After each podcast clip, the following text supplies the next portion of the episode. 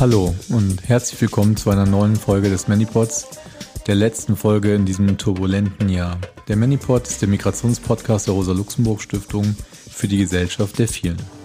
Diese Folge ist besonders, denn sie ist die Aufnahme eines Gesprächs mit Dante Nguyen auf dem zweiten Fluktoplasma Festival im Herbst in Hamburg.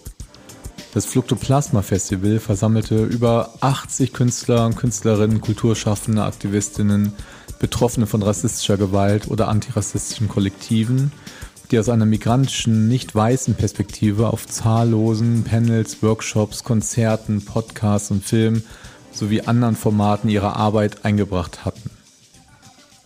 Auch der Manipod war zu Fructoplasma eingeladen für eine ganz besondere Aufgabe, denn am Ende des viertägigen Festivals sollten wir mit dem Kurator und Leiter Dante Nguyen Bilanz ziehen und ihm auf der Bühne die Frage stellen, was bringt eigentlich Fluktoplasma? Herausgekommen ist ein circa einstündiges, zum Teil sehr persönliches Gespräch mit Dante über die Erfüllung seines Traums als Kind von vietnamesischen Flüchtlingen und einer Kindheit in Asylaufnahmelagern, eines Tages als Künstler marginalisierte Stimmen zu versammeln und kuratorisch zu bearbeiten. Wir sprachen also über antirassistisches und gerechtes Kuratieren, über die Widersprüche im postmigrantischen Kunstbetrieb, aber auch über Fallstricke von falscher Empowerment und Identitätspolitik und der Gefahr der Schaffung einer migrantischen Anerkennungs- und Kunstelite. So, hallo, äh, herzlich willkommen hier bei Fluktoplasma und äh, auch beim Manipod. Ähm, äh, wie eben gesagt, ich bin ein T äh, und hier neben mir ist Massimo und wir kennen uns ja eigentlich auch schon ein paar Jahre, äh, aber wir haben eben darüber gesprochen, dass wir eigentlich nie wirklich großartig Zeit hatten, mal hier zusammen etwas länger zu sprechen. Wir äh, haben unter anderem, also ich habe äh, bei deinem Buch mit, äh, oder unser Buch, also haben wir, äh, ich habe ein, ein Essay geschrieben und äh, das war mitten in Corona, das weiß ich auch noch, so dass äh, oder auch, auch davor. Und dann war es auch so, dass äh, wir eigentlich größtenteils per E-Mail äh, äh, kommuniziert haben. Äh, wir haben vorher auch schon Panel, andere Panels gemacht und so, aber ähm, noch nie so ein Zweiergespräch, oder? Nee, ich glaube auch nicht. Also ich bin auch total froh. Danke nochmal für die Einladung äh, für die Einladung, in der ich dich jetzt einlade, mit mir zu sprechen. Aber du hast mich natürlich eingeladen hier zu dem tollen Fluktoplasma Festival. Ähm, wir haben die Frage uns überlegt, was bringt Fluktoplasma? Das ist natürlich die falsche Frage, das merkt man gleich, weil es ist natürlich die Frage des Erfolgs. Was bringt es? Bringt es überhaupt was? Ich finde das eigentlich immer eine falsch gestellte Frage. Ich würde gerne noch mal einen, einen Schritt zurückgehen. Jetzt auch nicht fragen, was heißt eigentlich Fluktoplasma? Das ist egal. Das frage ich mich die ganze Zeit. Nee, aber nochmal einen äh, Schritt zurückgehen. Eigentlich äh, muss die Frage ja die sein, was wollen wir eigentlich? Also was wollen wir eigentlich erreichen und äh, was ist das Notwendige zu tun? Finde ich ja eigentlich viel interessanter, als zu sagen, was bringt es? Bringt ja immer meistens alles sehr wenig. Es, äh, unsere Politik ist ja oft eine Politik des Scheiterns, also so von einem Scheitern zum nächsten. Aber es sind doch Dinge, die wir tun, weil wir denken, äh, wir müssen sie tun, weil sie eben notwendig sind. Und ich würde, ich hatte mir jetzt auch in den Tagen der Vorbereitung überlegt, auch nochmal, woher wir uns eigentlich kennen, wo wir uns begegnet sind. Und ähm, du bist mir das erste Mal hier auch in Hamburg begegnet, nämlich im Kampnagel, auf Kampnagel. 2016 im Februar war es, glaube ich. Die, die, ja, das war die äh, Lampedusa Hamburg, die große Refugee-Konferenz, die wahnsinnig wichtig war. Ähm, eigentlich genau in dem Moment des Sommers der Migration 2015. Der große Aufbruch, die großen Refugee-Kämpfe, die Märsche, die Platzbesetzung, ähm, und dann gab es diese große äh, Konferenz äh, mit sehr vielen Teilnehmenden und da hatten wir ein ganz kleines Panel gemacht, damals noch in der Vorbereitung auf das NSU-Tribunal in Köln, was 2017 stattgefunden hat, also ein Jahr noch vorher. Und da war ich äh, mit Mitat Özdemir und Ibrahim Aslan auf einem kleinen Sonder, also so ein kleines Podium war das nur, auf der ist, weil es thematisch ja doch nochmal ein bisschen was anderes war, nämlich migrantisch situiertes Wissen, migrantische Kämpfe, rassismusbetroffene Kämpfe und aber nicht in erster Linie Refugee-Kämpfe. Und dann gab es die Publikumsfragen und dann hast du nämlich äh, gesprochen und was du gesagt hast, weiß ich nicht mehr genau, was es war. Ich weiß nur, dass es sehr klug war und vor allen Dingen sehr engagiert. Also es war unglaublich inspirierend und danach sind wir gleich aufeinander und haben gesagt, wer bist du, lass uns Nummern tauschen und so weiter und äh, genau, und das war eigentlich so der Beginn und ich finde es total wichtig, weil da schon klar war, wir wollen was irgendwie. Und das zweite Mal, glaube ich, war dann tatsächlich, was ja so der Höhepunkt vielleicht auch war, der der gemeinsamen Kämpfe von Geflüchteten, von Rassismus betroffenen, migrantisch perspektivierten und solidarischen Menschen, nämlich die Welcome United Parade in, in, hier auch in Hamburg 2018. 35.000 Leute, das war der Wahnsinn. Und abends hattest du in so einem Raum auf der Vettel mit so Teppichen auf dem Boden äh, Leute eingeladen, auch unter anderem mich, und da haben wir geredet.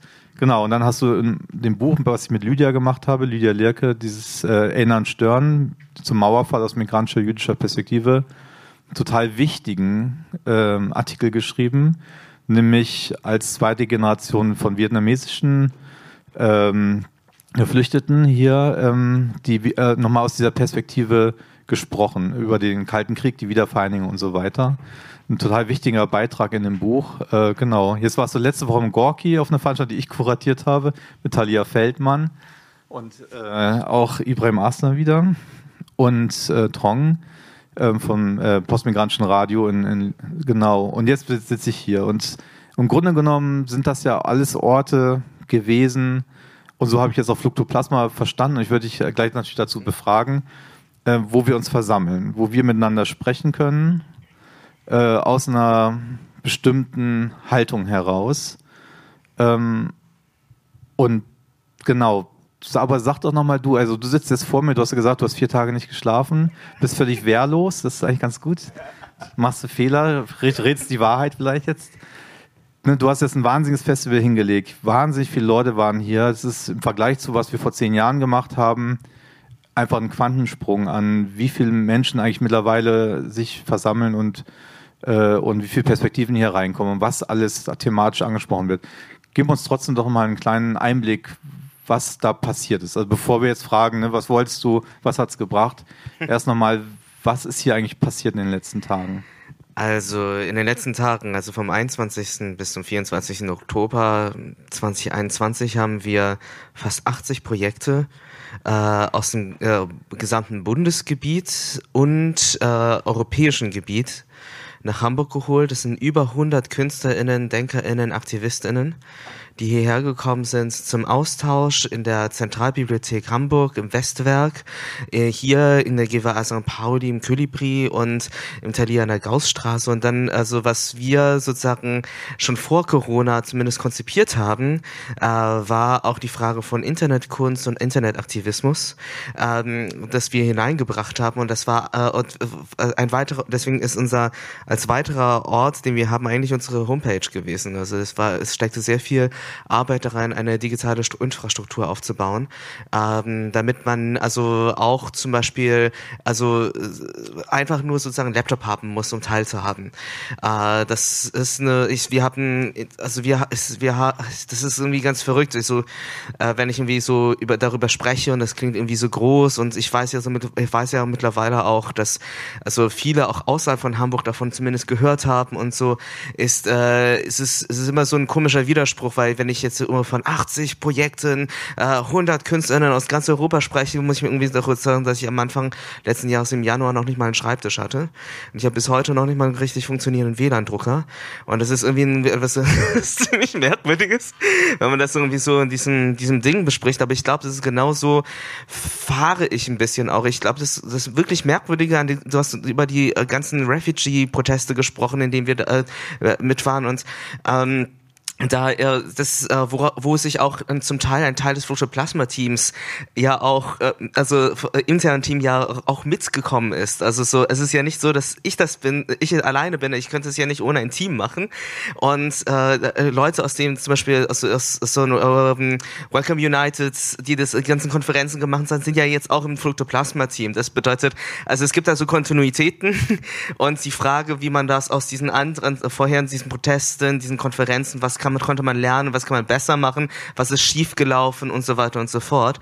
Und das ist natürlich bereichernd. Also ich, äh, also was Fluxplasma ist, es, es, es baut auf schon vorhandene und vorhergehende, also äh, Dinge, Konferenzen und Kämpfe natürlich auf. Und, äh, und das ist ste auch stellenweise äh, im, äh, personell, das ist äh, ganz klar. Du hast eben aber auch gleichzeitig was anderes gesagt, was ich irgendwie total interessant finde, dass es genau, dass du das so in Verbindung hast, weil ich ähm, habe das, also ich, wie gesagt, ich habe seit vier Tagen nicht geschlafen so richtig und das, ähm, dass ich das total vergessen habe, so dass dass ich überhaupt bei den Refugee-Protesten, also dass ich da in irgendeiner Weise da war. So. Und ich musste sagen, dass als letztes Jahr im Januar, als wir sozusagen das klar war, wir machen irgendein Festival, wir hatten absolut keine Ahnung, wie es aussehen wird. Ähm, wir hatten einen Schreibtisch und unser Büro war ein kleiner Container ohne Dach. Also es gab, ähm, es ist äh, in einer Bürogemeinschaft. Das bedeutet, man hatte von irgendwie von, ich weiß nicht, 30 Büros hat man alles gehört. Man, es gab absolut keine Möglichkeit, sich zu konzentrieren, zum Beispiel. Ähm, so, äh, und dann, äh, auch da war ich aber trotzdem dankbar, weil ich irgendwie merkwürdigerweise aus diesem Ding ähm, also ich bin einfach im Asylbewerberheim aufgewachsen. Ne? Das ist halt, äh, also da habe ich meine ersten zwölf Jahre verbracht. Und es ist also auch ein ganz merkwürdiges äh, Gefühl, ähm, wenn man jetzt plötzlich irgendwie ähm, so ein Festival macht, das uns es hat in irgendeiner Weise Form, äh, Form vielleicht auch Bedeutung oder vielleicht auch irgendwie gewisse Aufmerksamkeit. Äh, die Staatssekretärin kommt und alles Mögliche und spricht, äh, bedankt sich für die Arbeit und gleichzeitig zu wissen, ähm, es, da habe ich immer gleich während die Staatssekretärin spricht, habe ich in meinem Kopf immer diese dieses diese ähm, dieses Bild von mir, wie, wir, äh, wie ich als Kind in einer Badewanne, ähm, also mit einer Kernweife, äh, Kernstückseife mich abgeschrubbt habe und wir eigentlich so gut wie nie Geld hatten. Und das ist halt einfach, äh, das ist eine ganz merkwürdige Ambivalenz, wenn ich auch noch bedenke, dass mein Vater immer noch in der im Kohlekraftwerk arbeitet, meine Mutter immer noch ähm, also äh, ja putzen geht ähm, und ähm, und wir jetzt hier sitzen, die Staatssekretärin kommt, das ist eine ganz merkwürdige, also äh, es ist immer eine sehr merkwürdige Ambivalenz, ein sehr merkwürdiger, ich, ich weiß nicht, so ein, so ein, so ein, also das, das kriege ich manchmal auch so mental und so emotional manchmal nicht hin. Also so, wo man dann irgendwie auf der einen Seite sagt, ja, wir haben zusammen ein Buch gemacht und gleichzeitig ähm, gehe ich nach, äh, äh, ja, putzen meine, putzen meine Eltern noch die Kirche. Genau, lass uns gleich in die Widersprüche gehen. Das ist ja, glaube ich, auch ein bisschen hier mein Job, die hier reinzutragen. ähm, aber ich möchte trotzdem noch mal einen Schritt davor gehen. Also nochmal, warum eigentlich hast du diese Form gewählt, jetzt so viele Perspektiven, die eigentlich ja von Rassismus betroffen sind. Das ist ja hier der Fokus des Fluktoplasma. Ich habe mir gestern und die Tage davor jetzt die Sachen angeguckt und auf der Mediathek nochmal ganz viel und so. Das sind ja alles Stimmen, äh, die äh, marginalisiert sind, die Rassismus betroffen sind, Rassismus erfahren sind, Migrationshintergrund haben oder Untergrund oder Vordergrund oder wie auch immer. Ähm, aber nochmal die Frage, also was versprichst du dir eigentlich davon, dass die hierher kommen und, und sprechen? Also eben bin ich heute Morgen stundenlang hier durch Hamburg, durch sonnige Hamburg äh, spaziert mit äh, der ähm, mit äh, Leuten von der Initiative aus Hanau, 19. Februar ähm, mit einer Mutter eines Ermordeten und äh, auch einer anderen Mutter eines äh, anderen äh, Ermordeten eines rassistischen An äh, Anschlags, nämlich der vom Olympiazentrum in München, die war dabei.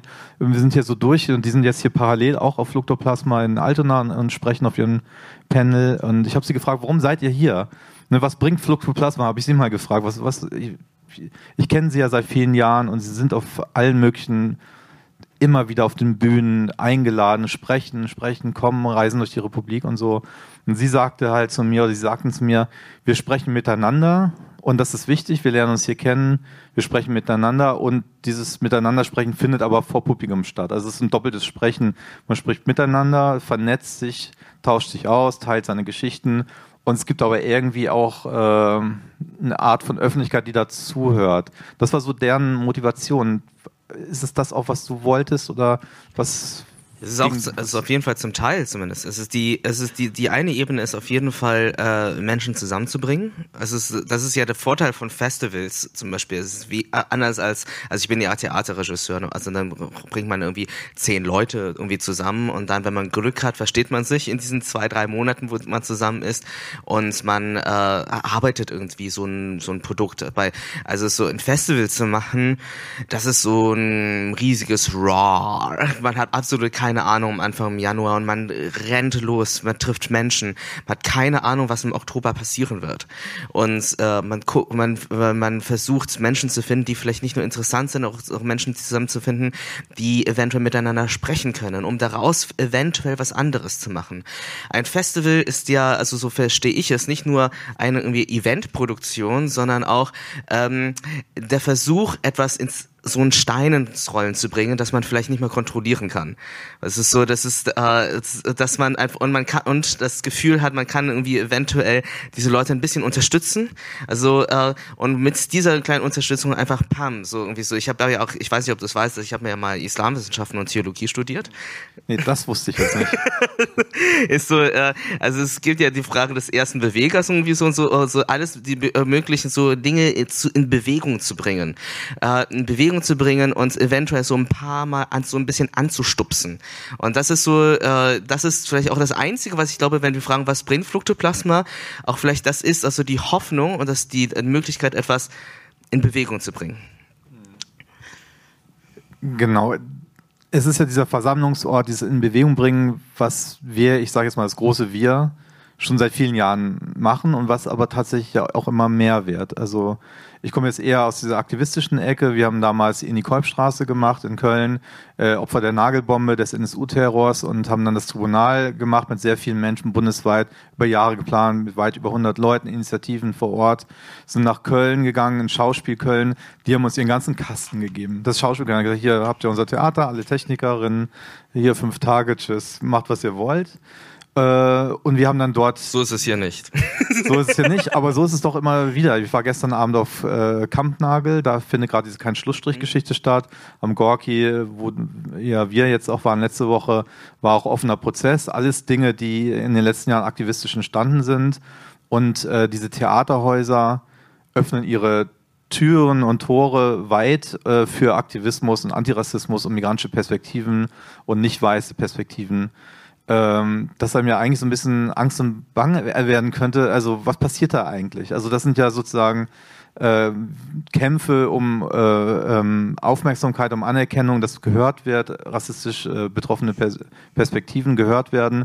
Und diese großen Spielorte öffnen ihre Türen. Und es gibt Gelder und es gibt Fördergelder und die große Bühne. Ähm, genau, was, welcher Stein kommt da eigentlich ins Rollen und wo rollt er eigentlich hin? Ja, das ist aber, also, also auf eine gewisse Art finde ich das hier ganz cool, dass man es nicht weiß. Also so in, in welche Rolle. Äh, und ich muss auch dazu sagen, dass das jetzt, dass jetzt gerade so äh, Institutionen damit seit einigen Jahren beginnen. Äh, das war ja auch ein harter Kampf. Also so, also den ich ja auch mit dran beteiligt gewesen bin. Also das ist kann wie als so viele Protestbriefe geschrieben, so viele, so viel auch in Konflikte und Streitigkeiten reingekommen und so viel auch Bühnen gestürmt zum Beispiel. So, das ist ja nochmal eine andere Geschichte. So, das ist ja das das Witzige daran. So, man merkt plötzlich so, okay, gut, jetzt funktioniert das irgendwie vielleicht und irgendwie und dann kommt sofort die Idee so, aber jetzt wo es funktioniert, was macht äh, irgendwie fühlt sich das auch falsch an. So, ähm, bei Plasma war das immer so die, die Sache so, ja, ähm, aber wie können, was kann ich irgendwie anders machen als ein Mensch, der geflohen ist?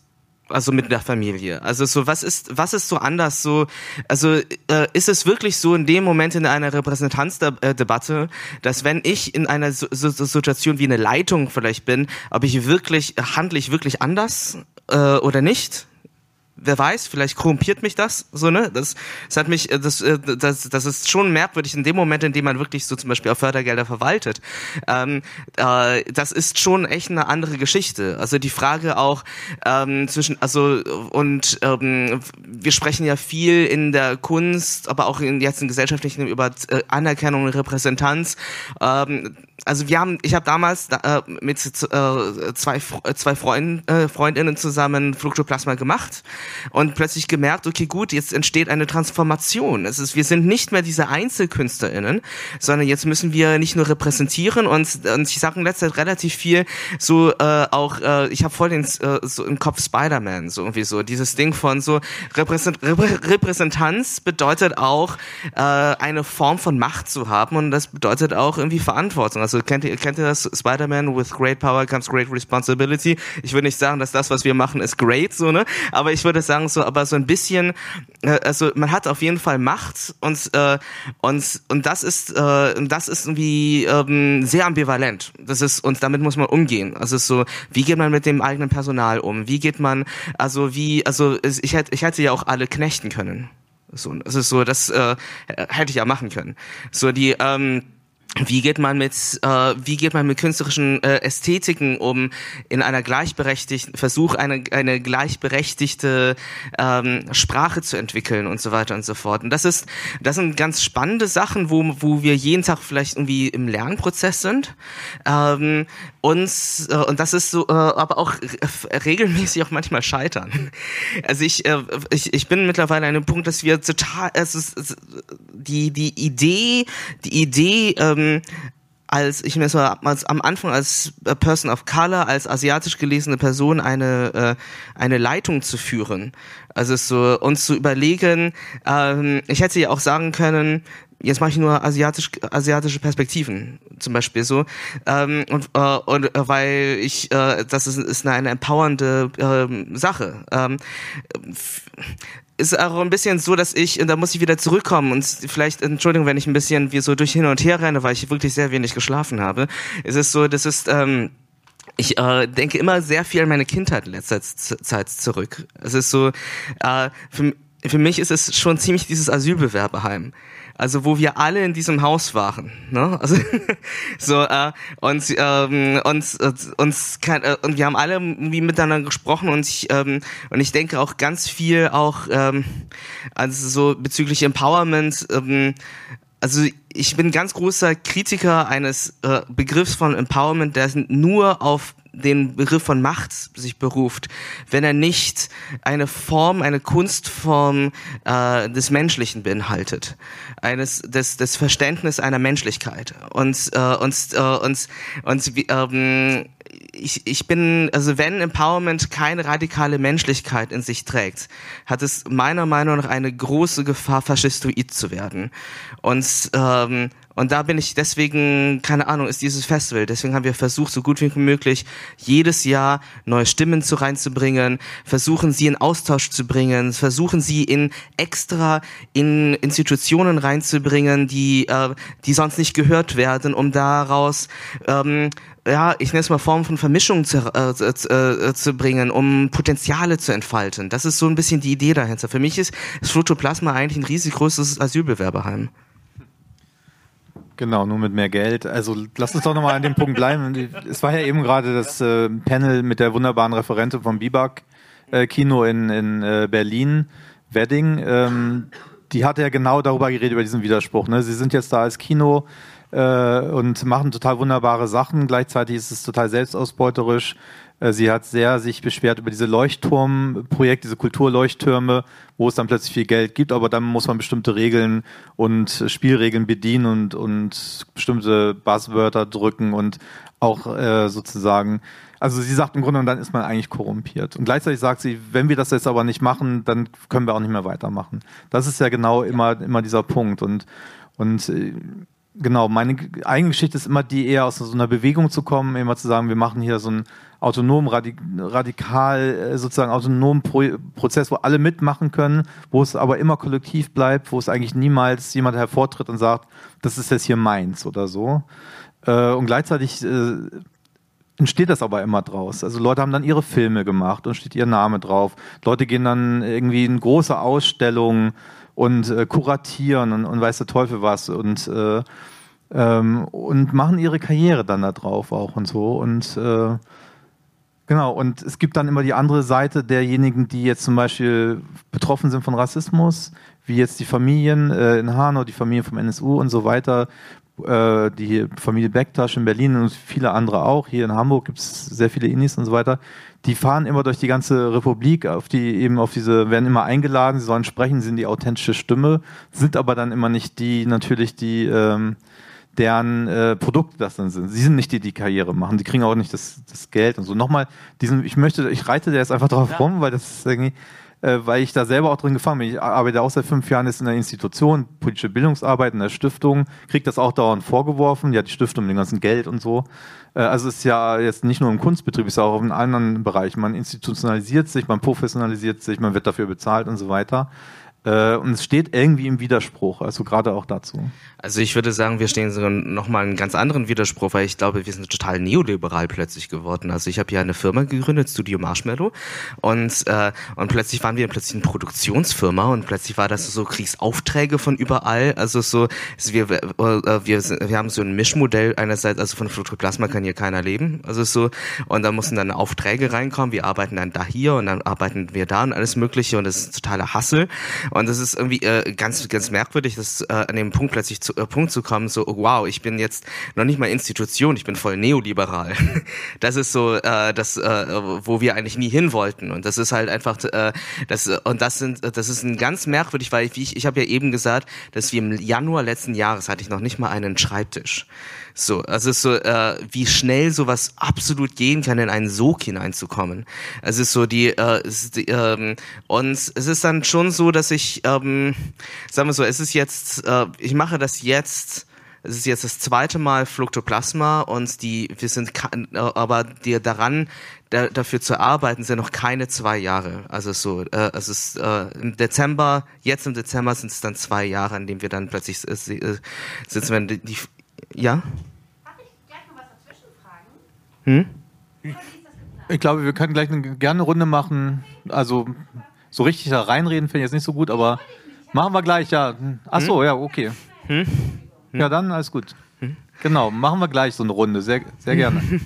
Naja, und das ist halt einfach eine, eine schwierig, ist schwierige, äh, schwieriger Moment. Ich komme ja auch irgendwie aus Kunst, einerseits Aktivismus und plötzlich stehe ich irgendwie auf so einer kapitalistischen Seite. Das ist irgendwie, und das ist, äh, das ist schon, wie, und ich äh, bin auch noch nicht so richtig weit, wie ich, wie ich das irgendwie versuche zu vereinbaren, äh, ob man das überhaupt vereinbaren kann.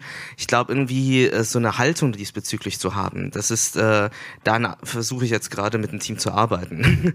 es ist so, äh, wir haben das ein bisschen so gelöst, dass wir äh, ähm, dadurch, dass wir haben die Gelder angenommen, wir haben jetzt einen gewissen Sch äh, Schlüssel äh, für die Verteilung der Gelder in diesem Jahr erarbeitet, dass äh, alle, die eben halt nicht von Institutionen kommen, zum Beispiel äh, das Mindesthonorar bekommen. Also so, wir haben dann schon versucht, die, die erkämpften Mindeststandards äh, für Kunst so gut wie möglich durchzusetzen, auch auf Kosten von unseren eigenen Honoraren stellweise, äh, um, äh, weil wir gedacht haben, ähm, wir müssen ja auch die Szenen ein bisschen mit aufbauen. Äh, was das Merkwürdige daran gleichzeitig war, ist, als letztes Jahr Flutoplasma relativ doch relativ viel Aufmerksamkeit hatte. Ähm, das, was völlig anderes passiert ist, und zwar, dass äh, äh, wir waren sehr glücklich, dass wir Mindest, die Mindesthonorare plötzlich zahlen konnten, haben, haben, dann plötzlich Leute gesagt, aber das reicht uns nicht. Also wir wollen, also, also äh, und das war irgendwie ganz schräg, weil wir dann plötzlich gedacht haben, so, wie, äh, wie können wir dann irgendwie ähm, miteinander sprechen, so groß äh, weil wir, wir hatten noch nicht mal einen Schreibtisch letztes, letztes Jahr und jetzt versuchen wir gerade Mindeststandards, was selbst große Institutionen, Theaterinstitutionen nicht machen. Ähm, und wir haben wesentlich weniger Geld und wir versuchen das durchzusetzen.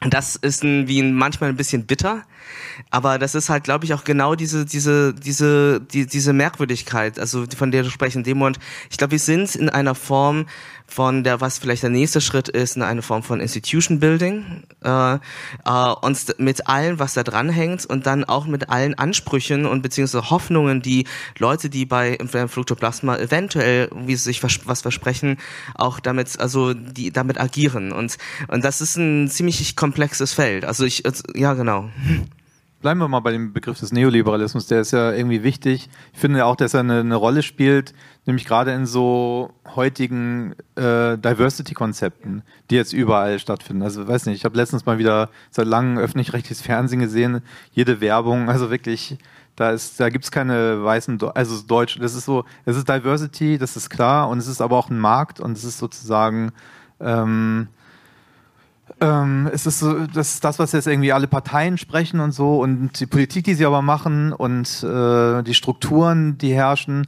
sind immer noch rassistisch. Das beschreiben wir ja, das beschreibt ihr auf dem Fluktoplasma. Jedes Panel redet darüber. Das beschreiben wir seit Jahren. Man kommt nicht durch. Die Institutionen verändern sich nicht. Was ich, ich bin ja jetzt eher bei diesen ganzen rassistischen Anschlägen und ne, also so, die Theater öffnen ihre Türen, irgendwie, es gibt wahnsinnig viel Diversity-Gerede äh, äh überall. Gleichzeitig verändern sich die Institutionen nicht. Sie bleiben da, die, man guckt sich die Gerichtsprozesse an, die Justiz, man guckt, wie die Polizei arbeitet, Racial Profiling, diese ganze Opfer-Täter-Umkehr und so. Irgendwie gibt's da die Beharrungskräfte. Es ändert sich nicht so, als ob das so auseinanderklafft. Also, und äh, bei Diversity, finde ich, hängt es ja immer dann doch ab von den Inhalten. Was wird eigentlich gesprochen? Also nicht nur, ne, man macht Fluktoplasma, man macht keinen Schlussstrich, man macht Tribunal, lädt alle ein, alle sprechen, erzählen von ihrem Ding, von ihrem Leiden, von ihren, äh, von dem Rassismus und von ihren Kämpfen. Äh, und aber die Frage sozusagen, äh, was, was transportiert sich da? Und da würde ich gerne auch nochmal auf den anderen Begriff äh, zu sprechen kommen, den du eben genannt hast, äh, mit dem Empowern. Das ist ja auch so ein Basiswort, das kommt immer und überall und auch auf jedem mindestens zweiten Panel hier bei dir kommt das. Wir müssen uns empowern, unsere Community empowern, wir müssen uns gegenseitig empowern. Und es bedeutet, höre ich dann oft, ähm, oftmals so ein, wir müssen eigentlich einen Ort schaffen, der für uns widerspruchsfrei ist, wo uns nicht widersprochen, wo wir das sagen können, was wir wollen, wo uns nicht dauernd äh, Institutionen, Strukturen, Rassismus reinfunkt, äh, wo wir so sein können, wo wir sind und wo wir uns austauschen können, ungestört. Also wo wir eigentlich nicht hinterfragt werden. Das ist Empowerment. Das heißt aber auch, Orte zu schaffen, der widerspruchsfrei, wo einen niemand hinterfragt und auch niemand äh, sagt, was willst du eigentlich damit oder so. Und, und nochmal die Frage, was will Fluktoplasma, wo will man eigentlich hin? Also, und da ist eine Frage, ist das eher eine Frage als eine Kritik, aber ich höre es dann trotzdem immer raus in diesem genauen Reden von Empowerment, dass es doch sehr stark um diesen, diesen Punkt der Anerkennung geht. Mhm. Wir müssen anerkannt werden, die Gesellschaft muss uns hören, irgendjemand muss uns hören und dass wir auch mitmachen können, dass wir wahrgenommen werden, ernst genommen werden, äh, dass es selbstverständlich ist, dass die Strukturen nicht mehr weiß sind, dass sie eben divers sind und so weiter. Äh, aber ist es tatsächlich das, was wir wollen? Geht es um Anerkennung? Also wollen wir Teil dieser Institutionen sein? Äh, ist es eigentlich das, was das Ziel ist, was die Strategie ist von Fluktoplasma, von unserer, von unserer Arbeit? Ich muss dann wieder nochmal, ich muss, um das zu beantworten, muss ich kurz so auch meine soziale, weil das, ich wirklich viel über meine, Jugend, Kindheit darüber nachdenke, ist, ist ähm, also ich bin in einer Community aufgewachsen, die ähm, sehr gespalten ist und und alle haben sie von sich behauptet, dass sie die Besseren sind und die stellenweise die Empowertesten. Und das, was dazu geführt hat, dass alle gegeneinander gestritten haben und die haben sich nie miteinander unterhalten. Ähm, also die südvietnamesische Community, äh, Geflüchteten-Community versus die Vertragsarbeiter-Community in der DDR. Dann waren das noch die Thais, die irgendwie äh, vollkommen ähm, also von den südvietnamesischen Boat People als äh, aufgrund der Sozialisation als Piraten eben halt äh, wahrgenommen werden. Ähm, und das ist, äh, hat mich sehr, das, äh, also es, äh, das hat mich sehr geprägt. Dieses Ding, dass wenn man über Community spricht, dass viele Leute sagen, wir die Community und das zu zelebrieren, dazu geführt hat, dass man dann eigentlich nicht miteinander gesprochen hat.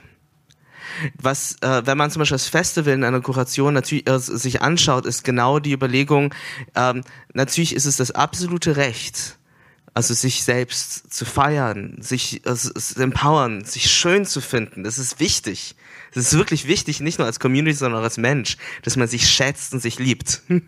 äh, gleichzeitig ähm, braucht es aber auch den Dialog.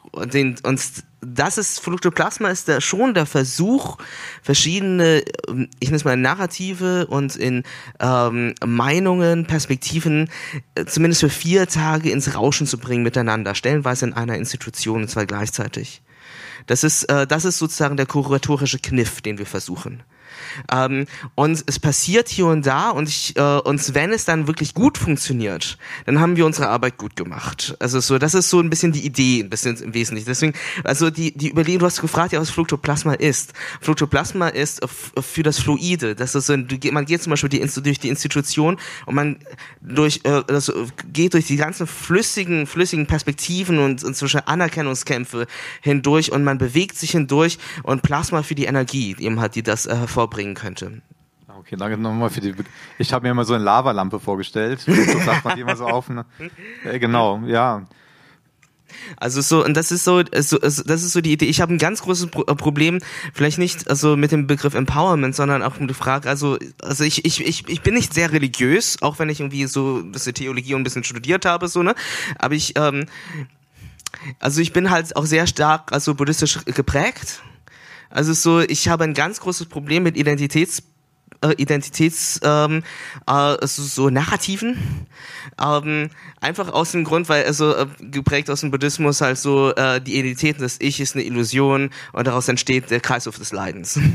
so, äh, also auch wenn ich nicht fest daran glaube und das so glaube ich schon, dass äh, ich nenne es mal ein, es, das aus Empowerment, also ohne ich nenne es mal die ohne äh, der Versuch äh, also von Menschlichkeit und Dialog, äh, also sehr stark zu einem starken Narzissmus führen könnte. Und dieser Narzissmus kann äh, sehr, äh, also äh, politisch gesehen irgendwann faschistoid werden. Und äh, wenn er mit Machtpositionen verbunden wird. Und, äh, und davor, also keine Ahnung, ähm, habe ich manchmal Angst. ich habe auch manchmal Angst, dass ich so werde, by the way. Also so, das ist und das ist halt äh, deswegen so die Idee auch äh, von vornherein in unserer Struktur da, also in diesem Jahr, also das Gute an der freien Szene ist ja, dass man jedes Jahr einfach mal, man hat hat ein Festival gemacht und dann, dann sieht man, dass das nicht funktioniert, wir sind ja keine richtige Institution, dann haut man die komplette Institution, die Struktur kaputt und dann fängt man wieder neu an, versucht neu zu ordnen. Das haben wir dieses Jahr gemacht und werden es nächstes Jahr wieder ein bisschen machen ist, äh, dass wir, also wir, äh, wir hatten unsere Struktur so also acht Leute, äh, gleich gleiche, also Honorarverteilung und dann versucht sie äh, kollektivisch zu entsch entscheiden, um einfach sich dem irgendwie ein bisschen zu widersetzen, auch ideologisch halt einfach so zu sagen, so okay gut, wir müssen irgendwie anders agieren, denn die Gefahr, indem man mit in eine Leitungsfunktion ist, äh, ist relativ hoch, dass man auch äh, davon auch äh, im Umgang mit anderen Menschen äh, auch korrumpiert wird. Ja, ich glaube, also das finde ich total wichtig und interessant, was du sagst. Ist nicht auch eine Frage sozusagen der Kollektivität? Also, weiß nicht, ich habe in den ganzen Jahren des NSU-Komplex kam dann manchmal, weiß nicht, ich war mal auf einer Veranstaltung zum Beispiel, da war dann eine Filmemacherin, die hat einen Film gemacht zur NSU und die war, hatte dann so erzählt, ja, dann bin ich nach München in, in, ins Gerichtsverfahren äh, als Zuschauerin gegangen, habe mir das angehört, dann habe ich gesehen, äh, niemand hört den Opfern zu, dann habe ich mit den Opfern geredet, die haben mir dann ihre Geschichte erzählt, dann habe ich diesen Film gemacht, damit ihre Stimmen gehören. Wo ich denke, drumherum seit Jahren waren Initiativen, die genau diese Arbeit gemacht haben, mit denen hat sie auch alle geredet, tut aber so, als ob sie das alles so aus sich selber heraus geschöpft und erfunden. Und dann hat sie den Namen, äh, den Film mit ihrem Namen drauf oder so. Und sie hat sozusagen die Kollektivität da drin völlig aufgegeben, obwohl sie darauf aufgebaut hat. Und so wie ich es aber verstehe, ist ja genau das auch das, was du versuchst, eben anders zu machen. Ja, und, und gleichzeitig kommt man aus dem ganzen Ding trotzdem nicht heraus. So, also auch selbst der komplette Versuch, das zu machen, äh, führt aber dazu, dass aber zum Beispiel von Politik und zum Beispiel von Presse eine Ansprechperson sozusagen gefragt wird. Selbst unsere die Überlegung, so uns uns selbst irgendwie so als mehr kollektivisch zu äh, zu denken, hat äh, nichts äh, dazu geführt und darüber denken wir vielleicht nächstes Jahr ein bisschen nach oder wenn das jetzt das Festival äh, vorbei ist, ähm, hat nicht dazu geführt, dass andere Menschen in diesem Kollektiv als Ansprechperson wahrgenommen worden sind. Also so, weil, weil es man schon, dass ich, dass ich eine gewisse Kultur da ich von Leitung immer äh, so ist, wir wollen mit dem Boss sprechen. wir wollen mit dem Chef sprechen. Und das hat dazu geführt, dass wir natürlich auf der strukturellen Ebene irgendwie gleich waren, aber dann plötzlich, aber wir wollen nur mit dieser Person sprechen. Und das war irgendwie in diesem Jahr total interessant, plötzlich zu sehen. Das haben wir auch gar nicht so erwartet. Es war auch innerhalb von, von anderen Teams, äh, war es dann plötzlich auch dies, äh, oder von anderen Firmen, da äh, die Frage der Haftbarkeit zum Beispiel. Wenn irgendwas kaputt geht oder sonst irgendetwas oder nicht funktioniert, dann muss irgendeine Person haftbar gemacht werden. Das ist ja auch Leitung. Leitung ist ja nicht nur vorne zu stehen, irgendwie zu sagen so, hey, du machst das, du machst das, du machst das, du machst das, sondern man kriegt auch den ganzen Shit ab. Also, also zum Beispiel so. Das ist, das ist so, äh, irgendwas funktioniert nicht, man, ähm, also so, äh, es gibt Konflikte und Streit, man muss vermitteln, du musst, ähm, man muss, äh, also irgendwas geht kaputt, wo ist die Versicherung und alles mögliche, das ist ja alles auch Leitung. Also es und und das ist irgendwie was auch merkwürdiges, was ich irgendwie in diesen, also das habe ich auch nicht so in dieser Form, dieser massiv, also am Anfang, wie gesagt, letztes Jahr kein Schreibtisch, ich wusste ja auch noch nicht genau, wie das irgendwie funktioniert und nirgendwo lernt man ja Leitung. also so, äh, das ist, äh, das war schon ziemlich, inter ziemlich interessant zu sehen. Selbst egal, was du machst, weil irgendwie eine gewisse Form von, ich nehme so uh, Kultur dann doch oder die Strukturen dann doch so sind, braucht es zumindest eine Person, der man das, an die man was Aber ist das nicht muss. so besonders in dieser ganzen Kulturkunst besonders stark ausgeprägt? Ich kenne es ein bisschen vom Film, aber im Theater ne, wurde ja eben auch darüber geredet, wie hierarchisch das ist, wie missbrauchsanfällig äh, das dann eben auch ist und knallhart eben auch hierarchisch. Also und ich weiß damals, als wir ins Schauspiel Köln gegangen sind, die haben auch mal gefragt, wer ist denn hier die Leitung? Und ich habe gesagt, also wir haben ein Plenum, wir haben verschiedene AGs, die sind immer wahnsinnig geworden an diesem Punkt, äh, genau, weil es aber glaube ich sehr stark in diesem Kulturbetrieb ja eh, wirklich noch klassisch, also ja, sag mal patriarchal, obwohl es nicht mehr nur noch Männer sind, aber dann doch auch so organisiert ist. Ja. Oder? Aber wir sind ja auch hier in einer Stadtkultur, das ist ja auch ein bisschen anders hier so. Also hier in diesem Ort ist es so, das ist, äh, ist ja auch eine, eine, also eine Kritik gewesen, also an diesen Institutionen. Deswegen ist Fluxoplasma ja auch ein bisschen anders aufgestellt. Wir haben ja einerseits die großen Institu sogenannten in Anführungszeichen großen Institutionen, die total hierarchisch und bürokratisch auf, äh, organisiert sind. Wir haben hier zum Beispiel in GFSA St. Pauli vier viel, viel flachere äh, Strukturen, die, die, wo wir super dankbar sind, by the way. Also so, wo ich aber auch, äh, woran ich mich eigentlich viel, viel einfacher andocken kann. Wir haben selbstorganisierte Strukturen mit dem Westwerk auch. Und das ist, äh, um das aber auch ein bisschen diese, diese, diese Mischung von was eigentlich an Kultur alles möglich ist, auch zu irgendwie so der Versuch abzudecken. Ähm, der, äh, äh, dass wir auch da in ständigen Widersprüchen sind. Also so, wie irgendwie was funktioniert. Also so, das habe ich in dieser Form auch nicht Anfang letztes Jahr irgendwie äh, gedacht. Das ist, das ist, das ist, äh, das ist trotzdem wirklich gut ist zu sehen gleichzeitig, also weil, weil man hat auch eine enorm hohe Lernkurve, das muss man auch dazu sagen. Also man, äh, man, man nimmt zum Beispiel gewisse Tools und Techniken, die man zum Beispiel hier irgendwie hat, dann auf und dann implementiert man die irgendwie so in die eigenen Strukturen rein, weiß man bei, bei großen Institutionen, das machen wir niemals zum Beispiel. Ähm, gleichzeitig ist es halt einfach so, dass es, ist, aber man, äh, es ist halt, glaube ich, auch einfach diese andere Form des Arbeitens, anders als an einem Theater, was sehr hierarchisch gewachsen ist stellenweise sind diese Theater, haben sie ja ihre Struktur seit 150 Jahren nicht geändert. Also so, also seit, seit Schiller und Goethes Zeiten. Ja, es, es ist ja, ähm, äh, ist es, ist es hier, es ist eine Festivalarbeit natürlich eine komplett andere Arbeit. Und das ist, äh, ja, das ist so, das ist, äh, aber trotzdem ist es das Interessante doch, wie schnell man in gewisse Strukturen hineinfällt, selbst wenn man dagegen ankämpft. Also selbst auch Menschen, die bei uns arbeiten, die aktivistisch sind, ähm, äh, äh, würde ich einfach sagen, äh, da passiert das total schnell. Aber wir brauchen eine Leitung, die braucht, muss das und das und das und das und das machen. Und dann denke ich irgendwie so, aber Moment, also wir haben doch gerade eigentlich gesprochen, dass wir das nicht machen. Aber wie, wie groß, wie tief das doch, doch letztendlich in dem Moment, in dem man schnell entscheiden muss, in dem man schnell in einen Arbeitszyklus und Arbeitsprozessen kommt, doch, doch erscheint. Das fand ich schon ziemlich faszinierend in diesem Jahr. Ich möchte nochmal auf die Inhalte zu sprechen kommen. Also, ähm, und auch nochmal über diesen Kniff, von dem du gerade geredet hast. Du hast einen Kniff, um sozusagen bestimmte Dinge, bestimmte Gefahren, die es eben auch gibt, äh, zu umgehen. Ähm, und wir haben über Identitätspolitik geredet. Und Identität, da sind wir uns, glaube ich, beide einig, ist total notwendig um sich überhaupt äh, sprechfähig zu machen, überlebensfähig ist eine Frage des Selbstschutzes, ist auch eine Frage der äh, einfach des Selbst, ja, des Selbstschutzes, muss man so sagen, dass man Orte hat, wo man nicht hinterfragt wird und wo man sagt, ne, wir sind schön, wir sind klug, wir sind toll äh, und niemand äh, funkt da rein sozusagen.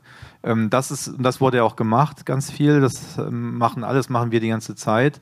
Und es gibt dieses zweite Ding, das ist dieses Claim von einer eigentlich anderen Gesellschaft, wo wir sagen, naja, guck doch mal, wir sind doch schon überall, wir interpretieren die Welt anders, hört uns zu, das ist total wichtig und im Grunde genommen sind und gestalten mit, wir machen die Kunst, Kunst, Kultur, die Filme, alles was interessant ist in diesem Land wird eh von Kanaken gemacht.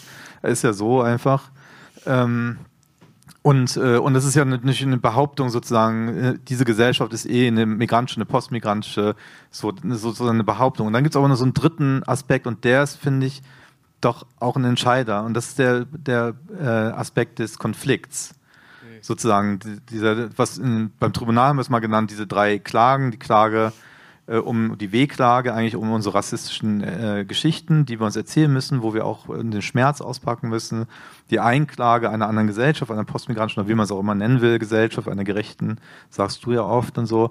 Und dann gibt es auch die dritte Klage, die Anklage, wo wir nochmal hingehen und sagen, hier rassistische Strukturen, rassistische Verantwortliche, also ihr seid hier gefördert worden, ne? Bundeszentrale, das ist Innenministerium, Stadt Hamburg, ne? kämpft man seit Jahren für einen Untersuchungsausschuss zum NSU. Ähm, und ne, man muss jetzt Abschiebung und so weiter, man kämpft ja sozusagen auch gegen sozusagen diese staatlichen Strukturen oder bestimmte rassistische Strukturen in diesen staatlichen äh, Geschichten und gleichzeitig ist man aber ein Teil davon. Also der dritte Punkt der, des Konflikts Fluktoplasma. Wo ist der Konflikt bei Fluktoplasma? Also zum Beispiel, äh, was wir, was du jetzt gerade im Wesentlichen sagst, ist zum Beispiel, äh, äh, wir sehen das, wir haben dieses Jahr äh, verhältnismäßig, wir haben zwei, drei äh, Projekte mit äh, Romnia-Perspektiven von 80. Das ist, äh, ähm, die bisher gar keine Gelder bekommen und auch, und das ist ein bisschen unser Kniff, dass wir sagen, wir nutzen Kulturförderung als, als Tool, um sozusagen äh, diesen Initiativen sozusagen Geld zu geben, dass sie sich dass sie sich so präsentieren und sozusagen hier. so, das ist, äh, das ist ein bisschen, also so, das, ich sehe ein bisschen ja auch in gewissen Art so, ja, also auch wenn wir wissen, dass es nicht reicht oder sonst irgendwie so, das ist, äh, überlege ich, überlegen wir schon, wie wir unsere Ressourcen nutzen können, um andere Initiativen eventuell zu unterstützen, zum Beispiel so und ähm, und da irgendwie, äh, ja, dass die weiterarbeiten können, was, was sehr wichtig ist. So, so das ist, äh, das ist, ähm, das ist so das eine und das ist natürlich auch gleichzeitig ein Widerspruch, äh, dass es auf jeden Fall nicht reichen wird. Es ist so, das ist, äh, das ist der äh, so ein bisschen ein Versuch. Und es ist einfach der plötzliche Moment, in dem man vom Aktivist, vom Künstler zum Bürokraten wird. Das ist eine ganz merkwürdige Sache, weil plötzlich ist man zum Verwalter des Geldes. Äh, und dann muss man die Frage, das ist eine ganz merkwürdige, der ganz merkwürdige Moment, man muss ja sagen, dass Flutoplasma so aufge noch aufgestellt ist. Ich, meine, äh, ich mache auch die komplette Verwaltung äh, und äh, Buchhaltung. Also es ist wirklich so, also es ist ein Riesending dann halt. Und die, äh, und das ist dann das, das Merkwürdige, indem man plötzlich merkt, okay, gut, jetzt bin ich ein, jetzt bin ich ein äh, muss ich in diese Antragslogik Bürokrat sein. Und dann muss ich, gehe ich raus auf die raus zur nächsten Demo oder sonst und sowas und bin jemand anders. Und dann bin ich so. Und das diese, man muss die ganze Zeit zwischen Rollen wechseln und das ist total, das ist super anstrengend. Das ist auch immer so. Und dann bin ich plötzlich Leitung, es gibt einen Konflikt hier und da, und dann muss ich Feuer löschen. Also ich, ich habe das seit vier Tagen habe ich das Gefühl, dass ich äh, also äh, nicht nur Leitung bin, sondern auch Feuerwehr und alles Mögliche. Und äh, das ist das Merkwürdige, man äh, in einer Minute Minute repräsentiert man und dann in der nächsten Minute holt man das Essen für die Technik und dann in der anderen begrüßt man wieder andere Leute. Und das ist eine ganz merkwürdige, das ist, das zieht, durchzieht sich durch die, äh, gerade durch das gesamte, durch das gesamte Festival. Ich, ähm, ja, genau. Genau, also Ressourcen weitergeben, das ist ein Punkt, den, ähm, den, den sehe ich auch, den finde ich auch total wichtig. Aber wenn du jetzt nochmal zurückguckst auf dein Festival, wir machen jetzt ja hier so eine Rückschau auch, ne? Also heute wird so Bilanz gezogen. Letzter Tag, vier Tage liegen hinter dir, du hast nicht geschlafen, äh, rennst rum. Ähm, würdest du sagen, dass es sozusagen gelungen ist, dieser Kniff, den du gemacht hast? Also sozusagen dieses Ausbalancieren von, wie kriegt man verschiedene Bewegungsmomente zusammen? Ne, die Refugees kämpfen, gerade hier in Hamburg auch, gegen Abschiebung, neue afghanische Communities. Ihr habt sie hier gehabt, irgendwie mit eurem Opium-Podcast habe ich mir angehört, fand ich total großartig. Ähm, andere Sachen, wenn du jetzt zurückguckst, würdest du sagen, das ist sozusagen dir gelungen oder was würdest du da auch nochmal sagen, man müsste es nochmal anders aufziehen oder da drin nochmal besser machen das nächste Mal oder so? Also ich glaube, ich glaube, es ist fürs, dafür, dass es das zweite Jahr gewesen ist, ganz gut gelungen. Äh, aber ich würde trotzdem gerne ein paar Dinge besser machen. Ich, äh, ich glaube, so äh, der Arbeits, die, die, ich glaube, es, es, es kommt jetzt im dritten Jahr eine Form von Transform weiteren Transformation. Wir haben, wie gesagt, am Anfang irgendwie als äh, drei KünstlerInnen angefangen und hatten absolut noch nicht so viel Ahnung wie das so funktioniert. Auch äh, und jetzt kommt, glaube ich, der Moment, in dem man so sich wirklich überlegt, was bedeutet antirassistisches Kuratieren was bedeutet es eine, ein Kurat, äh, Kuratieren für Gleichberechtigung?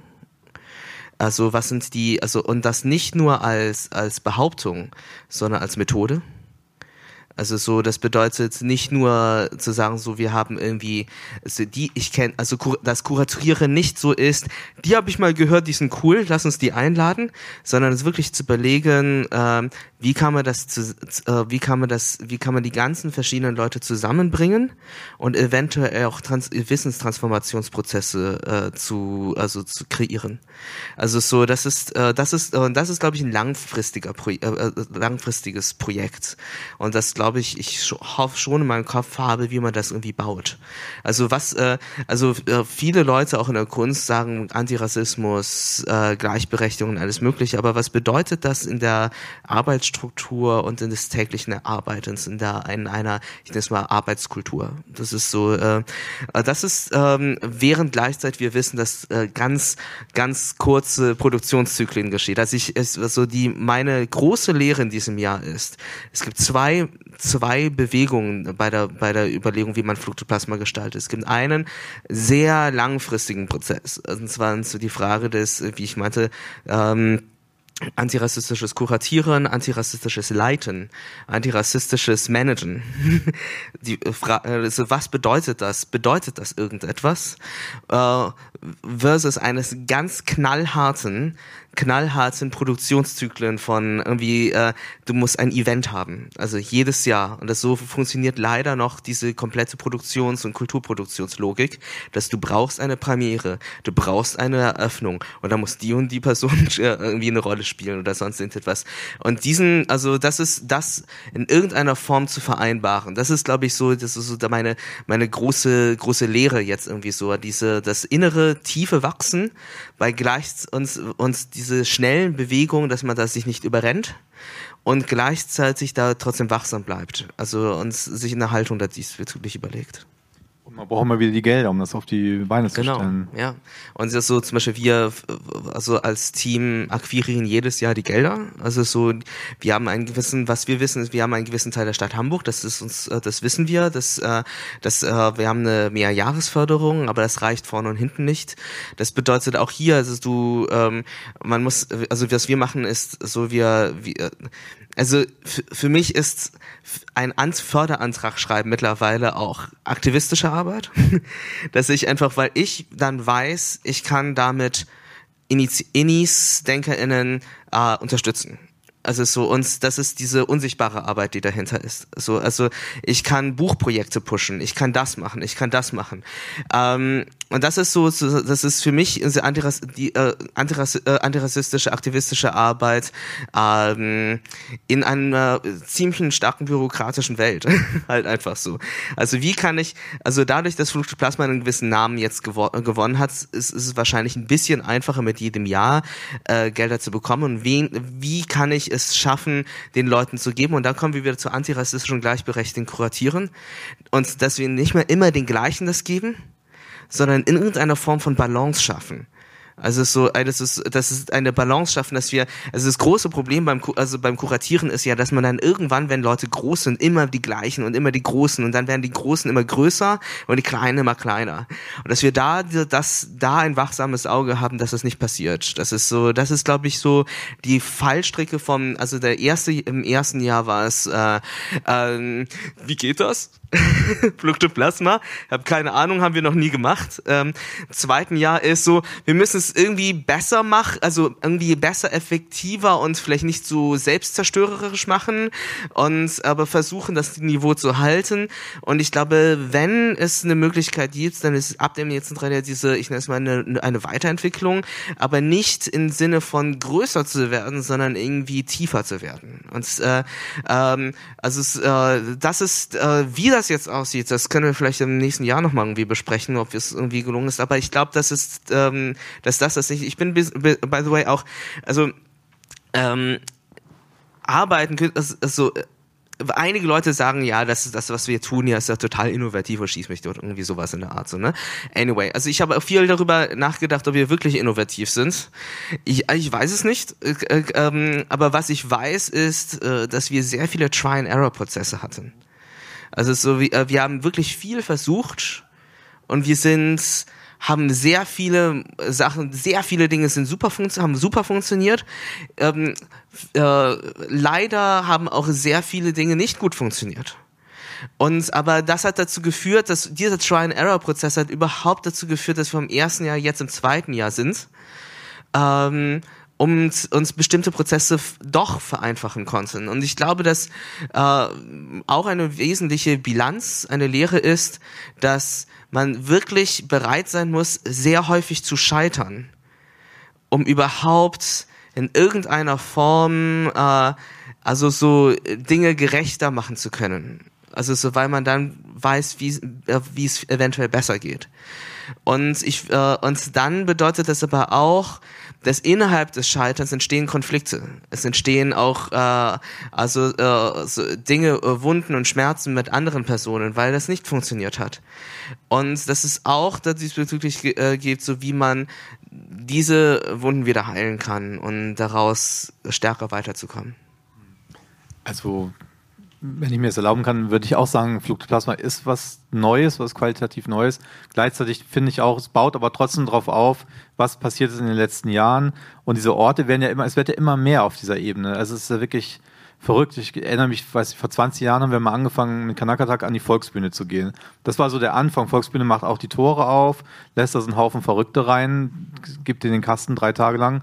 So. Und das war aber damals noch was total Besonderes und seitdem passiert es aber immer mehr jetzt in den letzten Jahren irgendwie, ich weiß gar nicht, ich bin ja, habe ja wirklich mit der ganzen Theaterszene null zu tun und trotzdem saß ich überall schon im Schauspiel, Kammerspiele, im Hau, im Kammnagel, alle so als Aktivist. Also mhm. so, weil die sagen, klar, ihr macht Politik, keine Kunst, her, ihr kommt auf die Bühne, was ja eigentlich ein Widerspruch ist, mhm. weil es ja nun mal und das sind ja auch, äh, das war ja nicht immer so historisch gesehen. Also wenn ich mir angucke, die 60er, 70er Jahre, die großen Kämpfe, die, ähm, die wahnsinnigen äh, äh, auch migrantischen Kämpfe, feministischen Kämpfe und so, die fanden nicht an diesen Orten statt. Die fanden in anderen Strukturen statt, in Stadtteilzentren, im Setzenhäusern, auf der Straße, in eigen geschaffenen äh, äh, Räumen.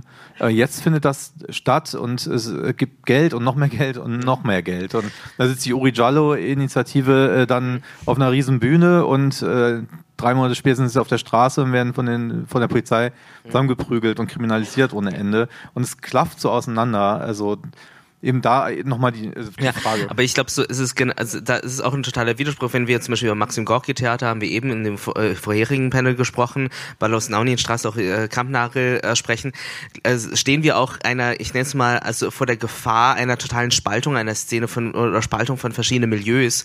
Ich äh, ich habe das Gefühl, dass einige Leute zum Beispiel, ähm, dass wir in einer Entwicklung sind einer sogenannten postmigrantischen Kulturelite so äh, die eigentlich gar nichts mehr mit den Kämpfen draußen oder, oder das Leben irgendwie äh, zu tun hat, sondern äh, die wir einen stellenweise total äh, kritisieren. so, äh, das ist so, ich, äh, also da die zum Beispiel auch in den Theatern dann sind und dann äh, äh, viel über Ästhetik sprechen, aber eigentlich gar nicht mehr genau wissen, was äh, wie eigentlich die Welt da draußen aussieht. Und das ist ja, ich arbeite in Theatern und äh, die äh, habe ich auch sehr häufig kritisiert und es ist vielleicht auch einer der größten Gründe, warum ich nie lange an den großen Theatern war, sondern dann äh, zum anderen Theater gegangen bin oder so.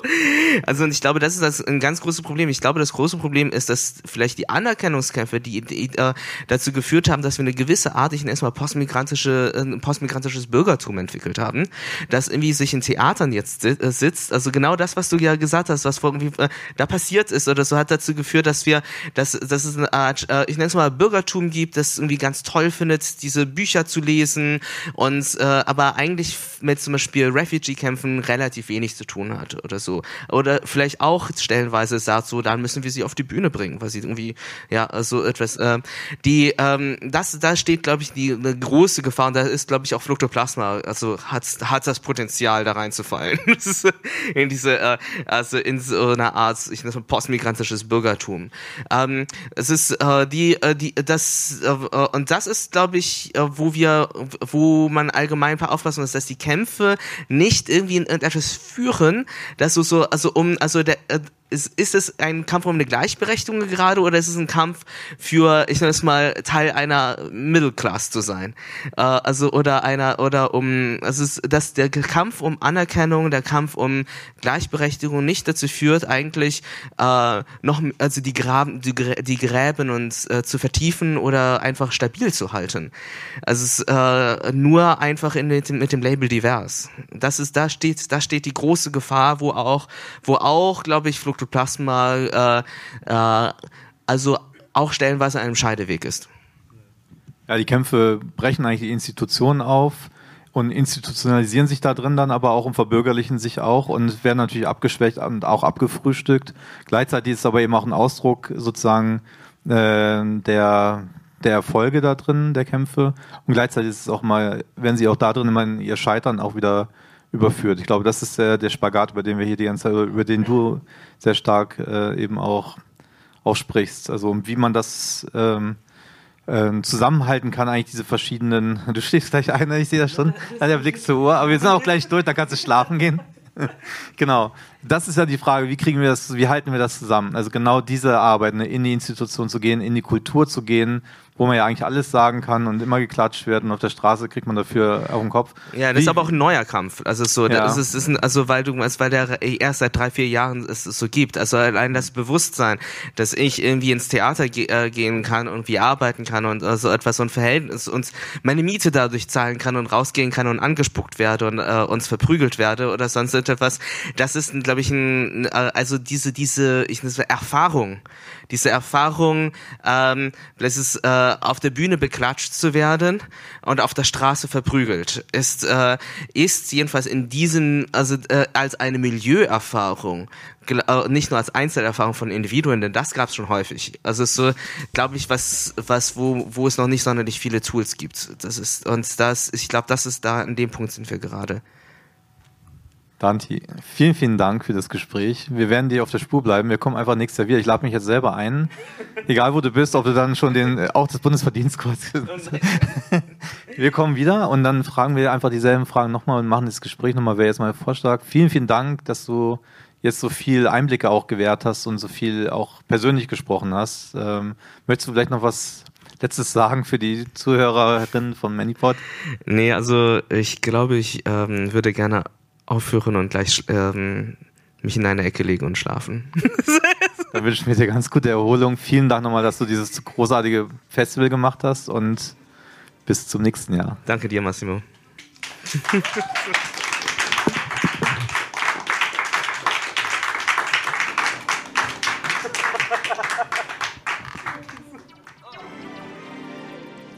Ihr hörtet den Manipod im Gespräch mit Dante Nguyen über das diesjährige Fluktoplasma Festival in Hamburg. Ihr findet weiterführende Hinweise und Links zur Arbeit von Dante Nguyen auf der Website des Podcasts unter rosalux.org slash manipod. Kommt gut ins neue Jahr und wir hören uns bald wieder.